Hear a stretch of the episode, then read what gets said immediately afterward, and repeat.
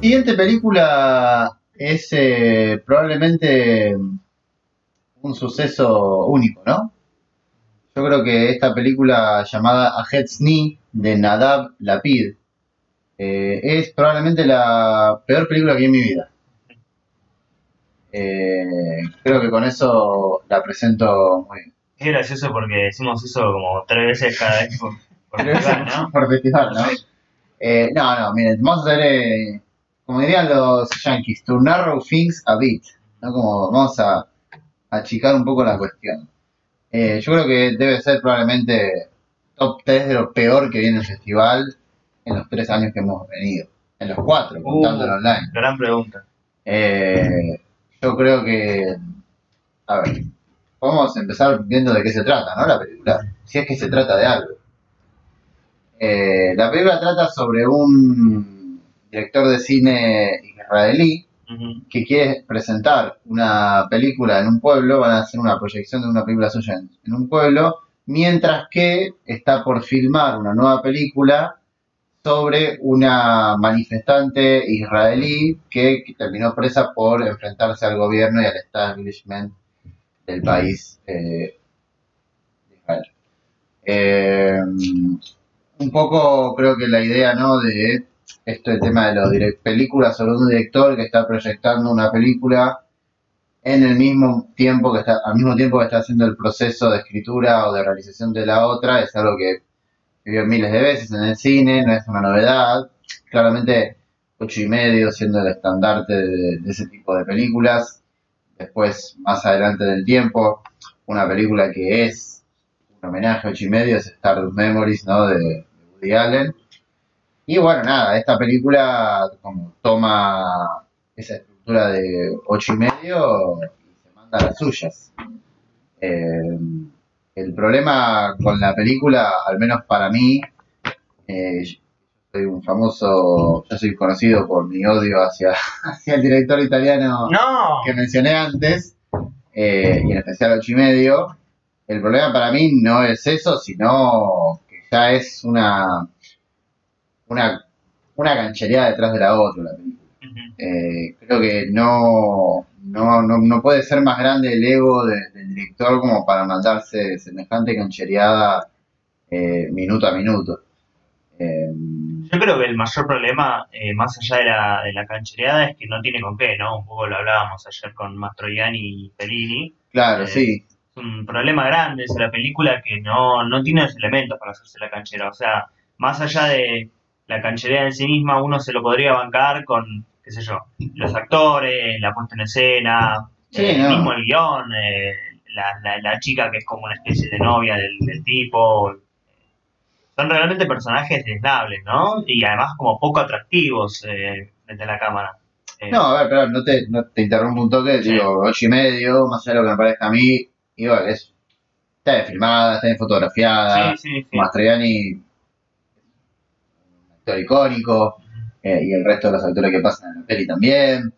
Eh, no, no, evidentemente hay componentes ahí eh, que, que decís, bueno, ponele que a mí no me convence esto, no estoy de acuerdo con esta, con esta forma de filmar y qué sé yo, pero hay elementos para, para quedarte, me parece. Acá el protagonista es feo, eh, la película es visualmente espantosa, horrible. Los planos son... No, recuerdo momentos donde, por ejemplo, está filmando el personaje y de repente la cámara se va, eh, Sí, digo, no, así no. arbitrariamente, digamos. eh, o sea, es como que la cámara hace eh, un, whip, un whip pan. Ujú. Eh, por si no saben, el whip pan es cuando están viendo, por ejemplo, La La la escena que está tocando Ryan Gosling, que hace el zoom y se va la cámara rápido hacia la cara de Mastón, eso, eso es un whip pan. Eh, pero lo hace yéndose a la nada. Por ejemplo, hay una de las primeras escenas de la película cuando él llega al pueblo, que está con esta delegada de- del Ministerio de Cultura i- israelí, que está hablando con ella y la cámara es como que subjetiva del tipo, ¿entendemos? La está mirando a ella y de repente hace zoom y No. se va y se va para el para el para el patio. No, sí, sí, Y así así 10 veces. sí, sí, es Y va pum para el patio, pum para arriba. Eh, hay otro momento donde está caminando en el desierto y se pone a escuchar música y la cámara hace los movimientos que hace él bailando. Ah, Pero, pero, pero feo, ¿entendés? Es como, es como- y la cámara se va para el cielo, es como que si la agarrase, no sé, un, un bebé, eh, a una cámara, si un bebé agarrase una cámara y empieza a juguetear así como juega, con, Claro. no sé, con un, con un Lego. Claro. Eh, eso, eso de la cámara, los movimientos son terribles. Eh, y después otras cosas, como no sé, por ejemplo, cuando está bailando en el desierto, eh, la cámara en un momento se va al cielo y está el sol y el sol empieza a bailar, ¿viste? Como si fuese los Teletubbies. Sí, sí, Eh, el bebé de los Teletubbies. sí. Eh, y- Uno, eh, qué sé yo, podría llegar a pensar que eh, como que un poco contrarresta esa, esa censura que le hacen al personaje con la libertad de cámara o Mm. libertad de recursos o lo que sea. Lo que pasa es que me parece que eso tiene que estar fundamentado con las acciones de los personajes y no por una cuestión formal. Eh, esa es, la- es el único, la única expl- explicación que se me ocurre para todos esos recursos eh, muy feos aparte, ¿no? Eh, Sí, no, que salgan letras de colores como si fuese Suiza Squad, ¿no? Un sí, mensaje. sí. Eh, en fin, hay, hay un montón de canchereadas. Digo, ya la película tiene un montón de segmentos musicales. Por ejemplo, el tipo levanta a un chabón gordo de la ruta y el gordo se imagina que está en el auto y está en el auto con el gordo y se imagina que el gordo está en su casa bailando Lovely Day. Como, eh, pero más allá de eso, que son un montón, son un montón.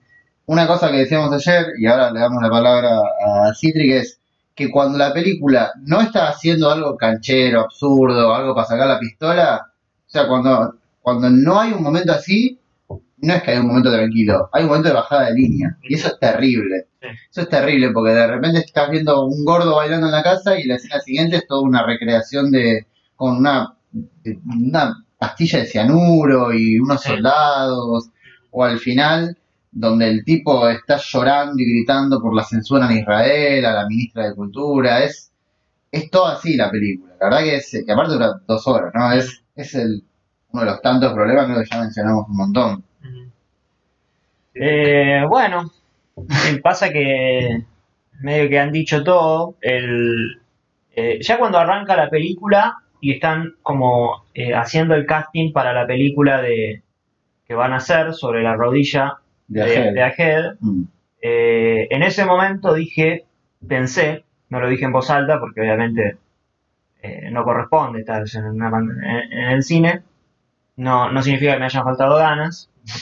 Eh, dije, esto va a ser una pelotudez enorme, porque esto ya, Con el cover de Welcome to the Jungle. ya es imposible. No, no, ya el arranque no, no, no, no es nada prometedor.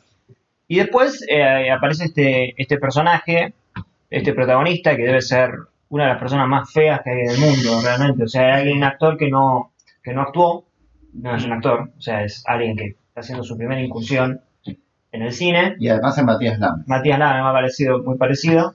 Es muy feo, muy feo de ver. Cuando digo esto, lo digo desde un punto de vista como que no, este es un tipo al que vamos a seguir durante dos horas y no es nada agradable. Pero no es que no es nada agradable como puede ser nada agradable un mafioso, alguien que, eh, no sé, hace cosas malas. No, no, eh, supuestamente es un personaje con el que tenés que empatizar y no, no hay, no hay ningún acercamiento humano a este, a este tipo. Todo lo que hace es, eh, es desagradable, pero no desagradable moralmente tampoco, es desagradable porque, porque es feo, porque no, no, no- no da con, con- con nada. No, es gritón, es insoportable, eh, se pone a bailar de la nada, se pone a cantar de la nada, no, no genera ese tipo de censura que dice, ¿no? De, me están censurando la película, eh, eh, te pone automáticamente del otro lado. Así, bueno, eh, sí, bueno, ¿Qué crees que te diga? Hermano. Eh, incluso el personaje de la chica, todo el tiempo sonriente. Hasta bueno, hasta que sucede algo, ¿no? Pero todo es artificial. Todo es artificial. El final es una. Es, insostenible el final, que quiere darle como cierto tono de seriedad.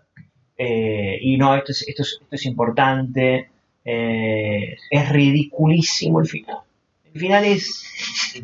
No se puede creer el final. No se puede creer por, por, el- por además el tono que, que toma la película de, de repente es... eh, viste, una, cierran una persiana. O sea, como si fuese ahora. Esto es... No, y además es una caterva de monólogos del personaje diciendo lo importante que es luchar contra la censura y contra... eh, no, no, no. No, no. Es que, que dé una conferencia de prensa. Que dé una conferencia de prensa y que diga, pero el personaje... No, no. es- ¿Se acuerdan? También hay una Eh. subtrama con la madre, claro, que no hablamos. sí. Sí, sí, que, sí. que aparece cada 40 minutos, ¿no? Como tipo mandando un mensaje a la madre diciendo, mamá, esto es Israel. Sí. O sea, tipo, ya va a cerrar, ¿no? ¿Viste? Cuando, no acuerdo que, creo que la Telefe Noticias decía, así están las cosas, país. Te las Claro. hemos contado. Claro, es como el personaje de la madre, es como un poco el espectador boludo al que quiere tratar, ¿no? Como Claro. le, le está informando un poco al espectador lo mal que están las cosas y lo mal que le pasa a él. Mi voto es no positivo. Bien.